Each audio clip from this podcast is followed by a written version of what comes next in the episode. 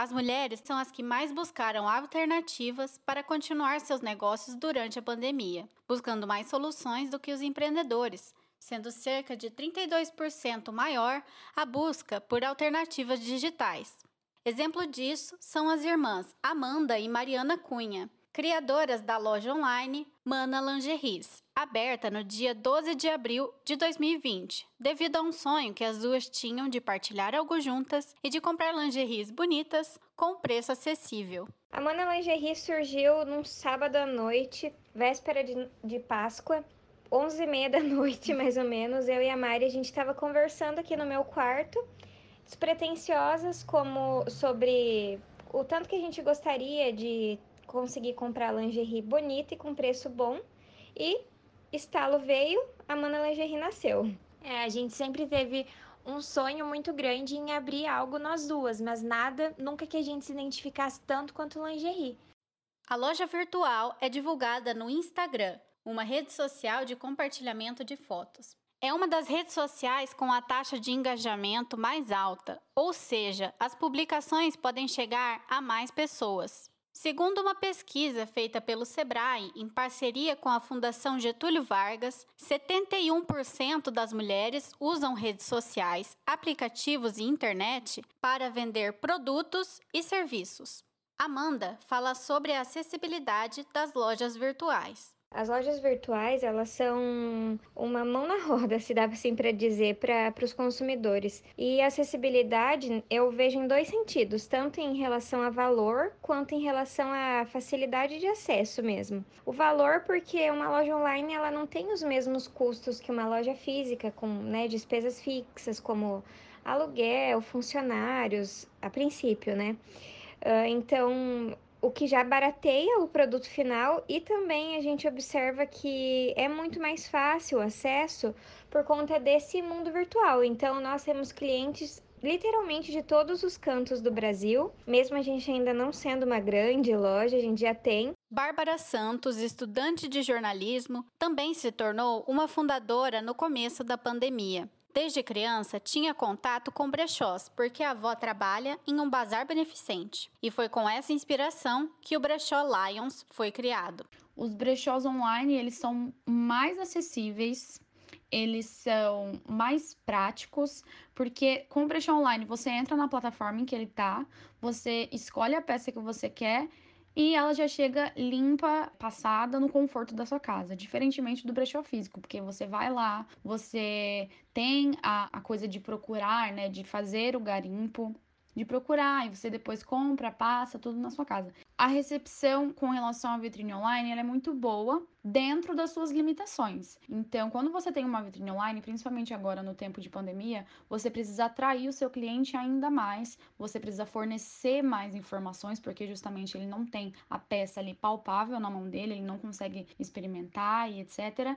Então, você precisa deixar mais informações, precisa deixar muito mais atraente, né, a vitrine online ali para o cliente, mas até então com a pandemia, como a gente não consegue sair de casa e, e ter o acesso a outras lojas, momentaneamente tem sido uma coisa boa, mas é um trabalho a mais que a gente tem. A indústria da moda é uma grande geradora de poluentes. Segundo a ONG britânica Fundação Ellen MacArthur, em média, 20% da poluição industrial da água em todo o mundo provém da indústria de tecidos. Como forma de diminuir essa degradação, surge a moda consciente, que pode ser aplicada por meio da compra de roupas já usadas, evitando tantos danos ao meio ambiente. Bárbara também conscientiza a questão do consumo consciente.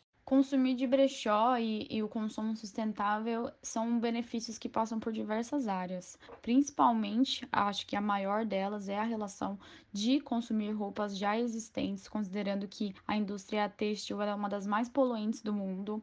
Tem a relação também econômica, porque normalmente as peças de brechós elas tendem a ser mais baratas, então você já paga por uma peça que já existe, uma peça que já tem história e que vai ter mais história com você a partir do momento que você você obter ela. Tem também a relação de você consumir o, o trabalho local e independente, você ajudar essas pessoas que estão tendo dificuldades econômicas, assim como todo mundo na pandemia.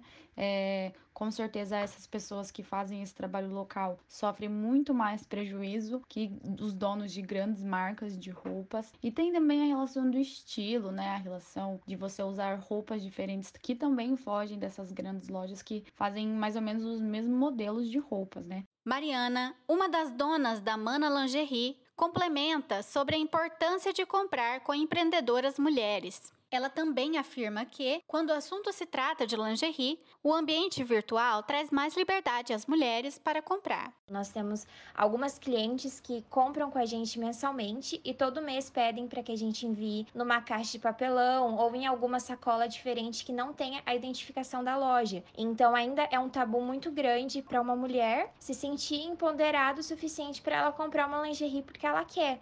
Muitas das vezes ela não compra aquela lingerie com o objetivo de mostrar para outra pessoa. Ela compra para ela se ver no espelho e se sentir bem. E isso ainda não é aceito. E de qualquer forma também não é aceito o fato de uma mulher estar comprando lingerie para usar com outra pessoa. É uma coisa que a gente fala desde o início que é nós por nós, que somos nós mulheres por nós mulheres. É, levando em consideração que ainda é muito recente a mulher no mercado de trabalho, quando você compra de uma mulher, você está apoiando o trabalho dela e está valorizando o fato de que muitas vezes ela leva uma dupla jornada, né? Ela trabalha num trabalho fixo ou não, mas tem um trabalho dela diurno e à noite ela trabalha trabalha cuidando da casa, cuidando do filho. Então, eu mesmo, se eu tenho a oportunidade de comprar de uma mulher, eu vou sempre preservar isso. A Amanda também. Ambas as lojas possuem protocolo de segurança adaptado para a pandemia e funcionam na plataforma Instagram. O meu brechó ele funciona pela plataforma do Instagram, então para você conhecer um pouco mais do meu trabalho, é só digitar lá na barra de pesquisa @lionsbrechó